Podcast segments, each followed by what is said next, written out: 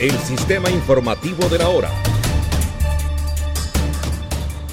Se espera que el Senado de Estados Unidos discuta hoy jueves el proyecto de ley de gastos provisionales para evitar así un cierre parcial del gobierno federal después de que la Cámara de Representantes aprobara una medida para mantener el financiamiento de las agencias federales por una semana. La fecha límite para lograr un acuerdo es el viernes a la medianoche, cuando vencen los fondos existentes. La Cámara de Representantes, liderada por los demócratas, aprobó el miércoles un proyecto de ley de gastos a corto plazo para mantener las agencias gubernamentales financiadas en los niveles actuales hasta el próximo 23 de diciembre dando a los legisladores más tiempo para elaborar un paquete de asignaciones de aproximadamente del monto de 1.7 billones de dólares que cubriría todo el año fiscal.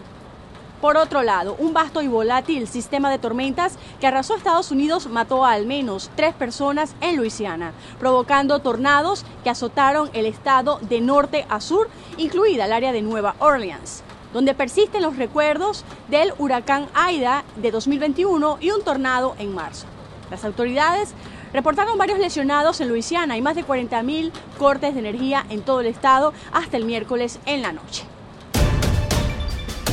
Este fue el sistema informativo de la hora